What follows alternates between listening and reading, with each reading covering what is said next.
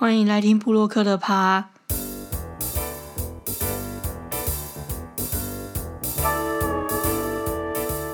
大家好，我是魏征。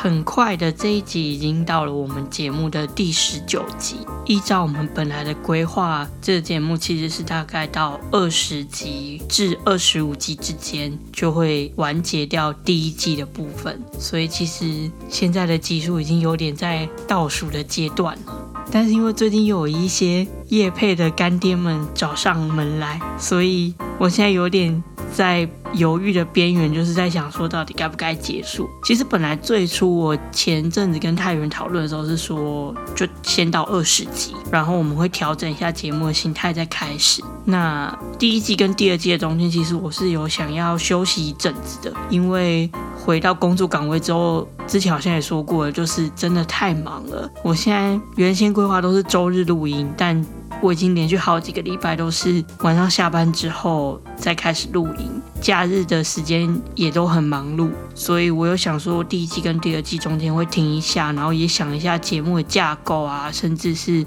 未来节目的方向等等，然后才会重新开始。但因为最近就是刚好又有一些叶配的案子，所以就变成我现在有点犹豫，因为我怕万一在我把 podcast 收掉的时候，叶配的干爹说哦，我想要置入那个 podcast。前几分钟的广告时段，我就会很尴尬，因为我没有 podcast 让它置入。不管怎么样，我觉得第一季应该都会在二十五集之前结束。然后我也会先跟大家说，就是大概什么时间会是最后一集。好，那我们速速的进入今天的美食的主题，不然我怕等下又要讲不完。其实今天这个算美食主题吗？我觉得好像也不算，比较像是最近观察到的一个新闻然后我想要听听大家的看法，就是关于最近麦当劳有几间店他们会把菜单调整成所谓的精简菜单这件事。我不知道大家对这个新闻有没有概念，或者是有没有看到？我是。大家也是这一两天看到的，就是说现在的麦当劳有几间店，它是不卖某一些餐点，比如说什么麦香鸡啊，然后苹果派，然后还有大杯玉米浓汤吧。我好像看到的就是有这几个，然后他们就是说某一些店是不会卖的，他们之后可能会陆陆续续把某些分店调整成这样子的菜单形式。虽然说麦当劳官方是没有特别说为什么会这样做，可是说实在的，这很难不让人联想到他们是不是想要 cost down，而且感觉就是这些分店看起来跟一般的分店也不会有什么太大的差别，就会变成是你走进某一间麦当劳，然后你想要点个可能大杯玉米浓汤或者是苹果派，他就是说哦我们这间分店没有卖哦，就会变成有点像是这样子的状况。然后在这我看到新闻上面写的这三个品相里面，最让人可能会有点 愤怒的应该是苹果派吧。我记得苹果派喜欢吃的人还蛮多的耶，可是它就是取消掉苹果派这个品相。然后再其次应该是麦香鸡，麦香鸡我自己其实蛮少吃的，真的是可能已经有好几年都没有吃了。但我印象中它好像是很便宜，就是后来变成只有四十九块之类的。所以我想搞不好想点麦香鸡的人也蛮多的，就是你可以省钱，然后或者是有人他就想喜欢吃麦香鸡也说不定。但我个人觉得最匪夷所思的是大杯玉米浓汤的部分。我看到的网络讨论是说，就是有网友去点的时候，麦当劳店员就跟他说：“我们有小杯的玉米浓汤，但是没有大杯的玉米浓汤。”我心里想说：“What the fuck？你在跟我开什么玩笑？小杯的玉米浓汤跟大杯玉米浓汤里面，除了容量的差别之外，难道大杯玉米浓汤里面还有加什么特殊的原料，所以有的店不能卖吗？”这真的让我觉得蛮疑惑的，还是他是想要省那个杯子的成本？可是那杯子的成本有多少？最近的麦当劳有一些奇奇怪怪的措施吗？奇奇怪怪的一些改变调整，都会让人家觉得蛮匪夷所思，就是觉得有点可惜。所以这也引来，就是有些网友他们在可能 PTT 素食版，就是这个新闻的底下，就有在讨论到说，因为麦当劳也是最近几年变成是台湾这边的公司接手，类似代理商这样子，然后他们就在讨论说，是不是台湾的公司接手之后的麦当劳就开始有点糟心，因为最一开始它是停卖一些商品嘛，比如说什么奶昔啊，然后。圣代啊等等，就是陆陆续续停卖了很多以前麦当劳卖了很久的产品，然后再来就是今年的。好像五六月、六七月还是哎，没有那么没有那么早，大概九月吗？就反正前阵子就发生说，因为原料就是卡在船上，所以没有薯饼的这件事情。然后大家也觉得很夸张，就是印象中麦当劳在台湾二十几年，好像没有遇过这种情况，然后就会觉得说，就是不免让人联想，是不是因为换了公司经营的关系？那然后再到了现在，就变成有一些店，它有些菜它不卖了，就是有一些餐点它不贩售。我觉得这件事情也会让大家开始觉得，是不是有一种每况愈下的感觉？就我自己的看法来说啦，我会觉得你看到这么多不同的商品停卖，然后或者是像现在一样，就是变得有点像是限店贩售，有些店卖，有些店不卖。虽然这些东西未必是我们平常会点，或是我啦，我平常会点的，就这些东西我可能平常也很少点。像我刚刚提到麦香鸡，我可能平常也不太吃。然后大杯玉米浓汤，可能我也很少点，顶多就是苹果派会稍微常吃一点。我觉得这个问题对于消费者来说，比较需要在意的是。今天他会因为可能成本的因素，或是他们公司的某一些考量而停卖，或者是减少店家贩售这些产品。那什么时候会轮到我们可能平常很爱吃的东西？就谁不知道？我觉得是这个问题会是我比较在意的。举例来说，我很喜欢吃麦香鱼，可是我印象中麦香鱼也不是一个很大众会去点的，因为大家比较常点的可能就是炸鸡鸡块嘛，然后牛肉类的汉堡这几个可能是大家去麦当劳比较常点的。像麦香鱼，我也是好像比较少听到有人会点麦香鱼跟麦香鸡这两个，我觉得是属于就是比较麦当劳里面偏门的汉堡。那现在麦香鸡有些店不卖了，就会让我不禁有点担心，说会不会哪一天麦香鱼也会遭遇一样的状况？那我可能就会真的有点难过。虽然说以企业经营的角度来讲，把一些不赚钱的品相取消掉，或者是减少贩售的时间也好，通路也好，都蛮正常的，算是再正常也不过的情况。就像是 Seven Eleven 有一些店，它可能也会会不卖。包子，或是不卖热狗之类的，确实是，这也不能说真的要怪他们怎么会做这样的决定。只是作为消费者来讲，还是希望自己喜欢的品相能够长期的保留在贩售的品相当中，然后随时都可以买得到吧。那我不知道大家对于这件事情的看法是什么，我只是觉得。好像有必要跟大家聊聊这个状况，然后也希望可以让更多人知道这件事情。就是好像最近麦当劳蛮频繁的在调整他们过去我们很习惯的那些餐点。那如果你也是很喜欢吃麦当劳的人，或者是你的餐点刚好是在这一波的受害者名单里面的话，或许也可以持续关注一下这件事情的发展。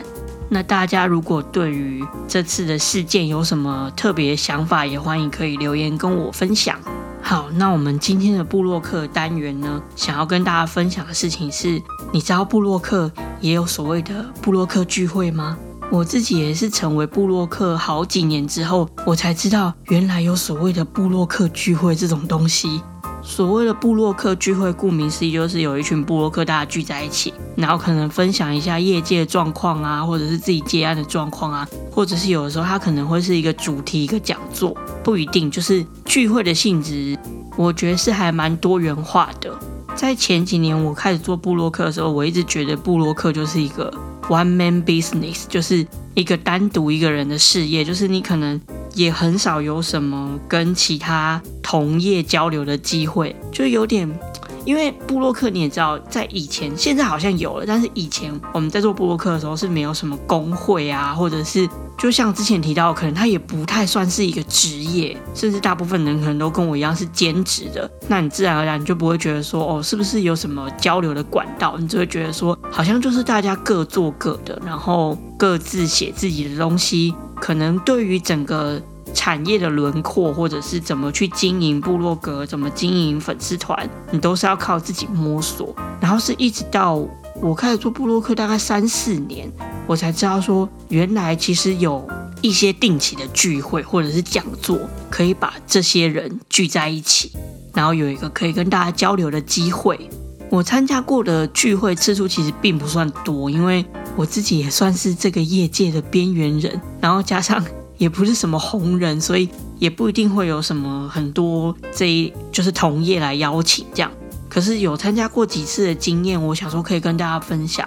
尤其是我有参加过类似那种讲座形式，一次一两百人的那个，就是真的很盛大。可是其实你要参加，除了你自己本身是布洛克之外，你还需要缴交报名费。那我觉得这件事情对于布洛克来说，如果我能够借由这个机会，先跟大家分享一下，说这个东西到底在干嘛，可能你会更能去思考自己有没有需要，或者是自己有没有意愿。去参加这样子的聚会活动，又或者是你可以先了解一下这类的聚会活动可能给你带来什么样的收获，或是有什么样的帮助。但在讲这个我刚刚提到这个百人大聚会的之前，可能想先分享的是那种比较一般的，就是没有那么多人的，通常都会是厂商的邀请。我参加过的那时候都是属于，就是有一些网络的平台商，他们会邀请比较熟悉或者是可能特定邀请他们合作布洛克，就是一批一批这样，然后请我们吃饭，然后跟我们聊聊天，分享一下最近业界的状况，可能也了解一下我们最近在写的主题啊，或者是未来的一些方向等等。我觉得这一类的聚会参加起来的感觉蛮轻松的，就是你也不需要。好像有什么特别的准备，主要就是去那边可以跟大家聊聊天，然后认识其他可能跟你同一个领域的部落客，就是一个可以增进人际关系，然后让你多认识一些同业朋友的一个聚会场合。我一开始原先其实也是抱持着一种，好像有一个免费的大餐可以吃，那我干嘛不就去参加看看这种心情。但我后来实际参与之后，我觉得其实这样的活动会蛮鼓励大家可以去参加的，因为一方面你认识其他不同的部落客，可以做一些意见交流，可能了解一下大家写文章的风格啊，或者是一些每个人不同的看法之外，最重要的是你可以打听到很多业界的小消息，比如说可能哪一个公司、哪一个合作的厂商会有什么样的。状况，或者是他们之前合作的经验有没有发生过什么很夸张的事情，或者是很不错的经验、很好的公司等等，这些东西都会在吃饭的过程当中自然而然聊天，就会互相分享。你在会后，你也可以跟他们交换联络资讯，保持联络，你就可以持续一直有不断更新这些业界的资讯。因为就像我前面讲的，就是布洛克这个东西，很多人在做的时候，应该都跟我一开始的想法一样，就是好像有点跑单帮的感觉，就是你没有什么。除了就比如说像刚刚提到厂商的部分，除非你真的每一个人去接洽，然后你有一个经验之外，你好像很难从其他地方得知你现在要合作的对象他的状况怎么样。可是如果像你有参加这一类的聚会，你就可以从其他人的合作经验当中稍微得知一些相关的资讯，说不定未来你在接洽的时候就会有一点帮助。然后甚至如果就是真的关系不错，是有点类似是像变成朋友那样子的话，你可能还会从别的布洛克那边接到 case，有可能这个布洛克他接下来 case 的厂商或者是代理商就会问他说，哎，你有没有其他跟你同性质或是你也觉得不错的布洛克可以推荐？那他可能就会介绍工作给你。所以其实我觉得参加这样的聚会，多认识一些布洛克，对于整个布洛克生涯来说是蛮有帮助的。当然，像我刚刚提到的是厂商邀请的这一类聚会，另外一个部分当然也就是你可以跟厂商稍微的认识一下，甚至打好关系。对于未来他们有一些 case，或者是比如说有一些专题啊等等，他们也会对你比较有印象。但当然也不是说好像保持着一种你要去那边跟大家认识之后，希望他们可以介绍你工作这么。明显的企图感，主要还是认识同业人员的一个管道吧。我觉得应该是用这样的心态去看，可能比较健康。但是不会演的就是透过这样的方式，确实对于职业生涯来说有一定的帮助。像这一类的聚会，我参加过大概三四次吧，然后每次都是跟不同的部落客，但都是属于美食领域的。然后我记得我们那时候吃的餐厅都蛮高级的，还有一次是去吃天香楼，然后天香楼后来还得了米其林，我就觉得哇，我此生有一个机会可以吃到米其林的餐点，然后是厂商招待，我就觉得蛮开心的。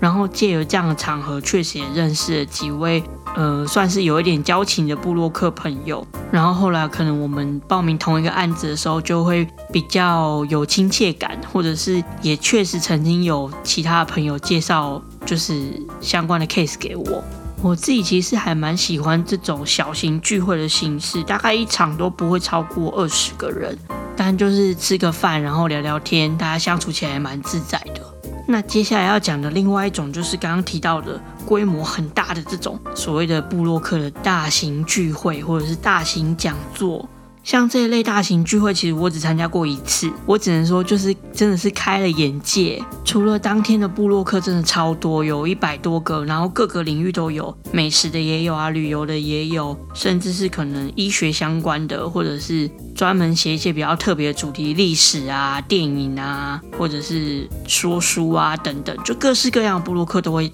来到现场，然后租下一个那种很大的会议厅。当天的整个流程是从可能早上十点、十一点就开始，然后一路到下午四五点，很像我们以前读硕士的时候会参加那种研讨会的感觉，就有点像布洛克研讨会。而且它是每一个时段，可能每隔一两个小时，他们就会有一个演讲者，然后上台讲一个可能符合的主题。那这些主题通常都是跟布洛克相关的，比如教你怎么经营粉丝团，或者是教你怎么建简自己的部落格，或者是可能关键字要怎么下，类似这一类各式各样跟你的职业生涯很有相关的内容。当然，请到的讲者也都是属于。在布洛克圈人气很高的，或者是可能排名前百分之五、百分之十那种流量超大的，所谓的百万布洛克或是 top 等级的布洛克来分享。除了好几场的演讲之外，场外甚至还有赞助单位的摊位，这是我觉得最厉害的。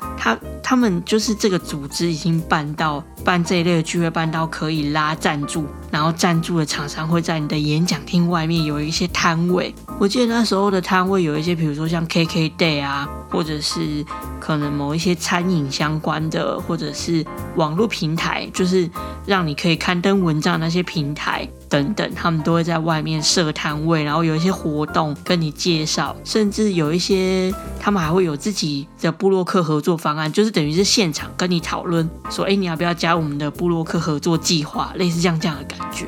如果我没有记错的话，像这一种大型的聚会，一年可能就是这个单位我去参加这个单位，他们一年办一次还是两次而已，就并不多，但他们真的筹备的内容非常的多样化。而且甚至你在参加的时候，你会拿到一个大礼包。我那时候就是有拿到，它里面可能就会有一些什么 KKday 的折价券啊，或者是什么某一些餐厅的折价券。然后我记得那时候他还有送我们，就是赞助厂商提供的饼干等等的内容。你就会觉得哇，我现在是在参加什么博览会吗？的那种感觉，一整天参加下来是真的蛮充实的，而且他们请来的讲者讲的内容，其实我觉得也都真的算蛮有用的。他可能就是像我刚刚提到的，就是有一些针对你的布洛克的见解啊，或者是怎么样设定你的关键字，会让你的文章比较容易被搜寻到。就是具体来说，都是蛮偏实物面的内容。但是当然也有一些讲者，他们有点类似讲好听一点是分享自己的成功经验，但就我自己听起来，我的感觉是你好像只是在告诉我们，就是你怎么靠这个东西致富。可是对于我们实际的布洛克经营上，可能就比较没有那么大帮助。但我觉得当天上的课程里面的内容，确实有一些对于我后来布洛克经营是有影响的，然后也有运用在某一些部分。具体来说，我觉得算是有用啦。像我们之前 podcast 提到的部分内容，其实有一些也是在这一次上课经验当中笔记里面学到的。当然，在这个场合也是你可以认识其他部落客的机会，而且甚至你可以认识到各个不同领域的部落客。有的时候你可能也会认识到一些你过去听过很有名的，甚至是你平常就有在看的，有点像在看明星的感觉，就觉得哇。这个布洛克，我平常都有在看他文章，然后他现在就坐在我隔壁，耶。有的时候也会确实有这种际遇。而且参加完这次聚会之后，我才发现一件事情，就是很多布洛克他们其实都会有名片。因为像我自己本身是兼职嘛，我从来就没有想过我要为我的部落格做一张名片。但我去到现场，我发现大家居然在疯狂交换名片，而且那个名片上面就是会有可能他部落格的网址啊，然后 Facebook 的粉丝团连接啊等等，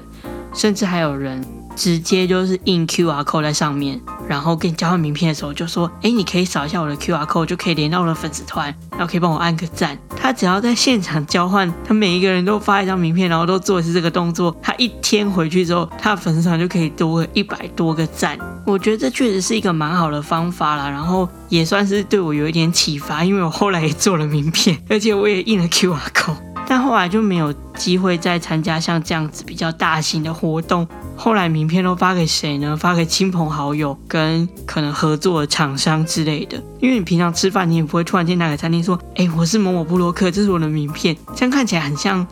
有一种骗吃骗喝的感觉，所以我画印的名片，但是用到的机会也不多。不过我觉得这确实是一个很聪明的点子，尤其是在这样子的场合，就是跟同业交流的情况，你可以透过发名片的方式让大家更了解你。但是这一类大型的聚会，跟刚刚前面我们提到那种厂商邀请的比较小型，只是吃个饭的聚会是不一样的地方，在于它是要付入场费的。其实这也是我为什么想要做这一集的原因，就是我觉得大家可以先听听看这个会里面的人都在干嘛，或者是像我刚刚提到的这些内容，你再来决定你要不要花这个钱跟这个时间参加这一场聚会。我那时候我印象中是花大概一两千块，就是也不是一个便宜的价格，差不多就是你去参加那种讲座的门票钱，然后再来你要花半天甚至。接近一天的时间，因为我们那天是十点多十一点就到，然后一直到下午四五点。其实等于就是你有一个假日就要耗在这。我稍微归纳一下，参加这个聚会你可以得到的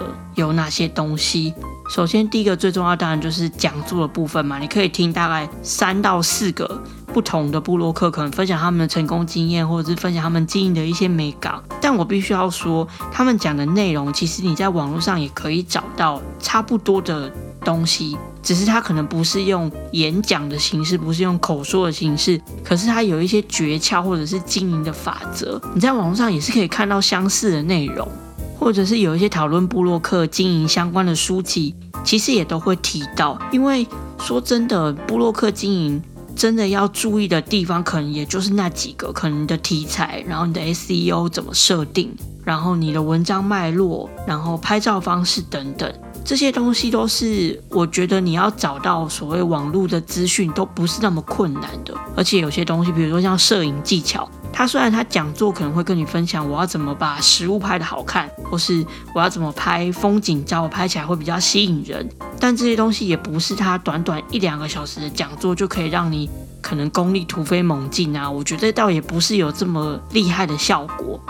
我觉得参加之前，你可能都还是要看一下，比如说这一次的主题跟主讲的人是不是跟你的需求有所符合，你再来决定要不要参加。因为就我所知，有一些部落客他们是这种聚会每次都会去参加，但我自己个人觉得他们的目的可能并不是真的在于每一次课程的学习，因为有的时候讲实在话绕来绕去，大家就差不多是那些，就像我现在 podcast。讲到现在二十集，其实我也觉得我好像已经把这个领域比较重要的一些观念都讲得差不多了。所以我觉得他们可能比较大的目的是认识其他部落客，然后寻求更多的曝光或者是接案合作的机会，倒不是因为真的针对课程而参加。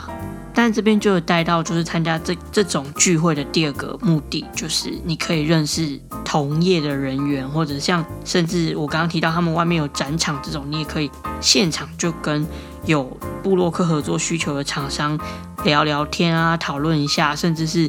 直接谈定合作都是有可能的。所以具体来说，嗯，花了。大概一两千块的费用，然后加上一个假日的时间，你可以得到的比较重点的，大概就是两个部分。一个就是透过讲座，你可以了解一些布洛克经营的技巧，然后再就是认识同才朋友们。那这个东西值不值得，我觉得就见仁见智。而且经营部落格时间的长短，也会影响到这一类聚会对你来说有帮助的程度。就例如说，如果你是刚踏进这个圈子，你可能对于怎么设定 SEO、怎么去设定你的主题，或者像我们前阵子提过的这些内容，你都还不是很熟悉。那你可以参加讲座，听听看前辈们都怎么设定这些内容，然后来达到他们目前成功的地位。这确实可能就会很有帮助。可是像我可能已经做了很多年的部落客，然后有很多东西我已经亲身经验了解到怎么具体的去安排，或者是设定，或者是调整，那可能对我来说帮助就没有这么明显。那至于认识其他同业人员的这个观点来说，也是要看。你有没有这样的需求？有的人他可能就是很喜欢交朋友，然后他也希望多认识这个圈子里面的人，甚至可以跟大家打成一片啊，这这一类的，从中认识一些好朋友。如果是这样，我觉得你多参加这些聚会当然是会有帮助的。不过还是要重申，就是要保持着一种顺其自然的态度，而不是觉得好像我认识的每一个部落客朋友，他们都是为了让我可以接到更多的案子。就还是当做是一个联谊的场合，我觉得会比较好啦。总结来说，这一集是希望给那些可能有接收过这类邀请，或者是你有在考虑要不要参加这类聚会的人一些心得分享。希望大家听完之后，对于这一类部落客聚会，不管是大型的、小型的，都有一些基本的认识，大家知道在干嘛，然后你再决定你要不要投入时间，甚至是金钱来参加。但以整个产业的发展角度来说，我觉得这一类的聚会，就是有人愿意举办，绝对是一件好事。就只是说参不参加这件事情，就是要看大家各自的需求。希望这一集可以对大家有一些帮助，然后可以让你们更了解像这一类的聚会，他们实际的内容是什么。如果有任何问题，都可以再跟我分享，或者是留言跟我们说。今天的内容就到这边喽，谢谢大家，拜拜。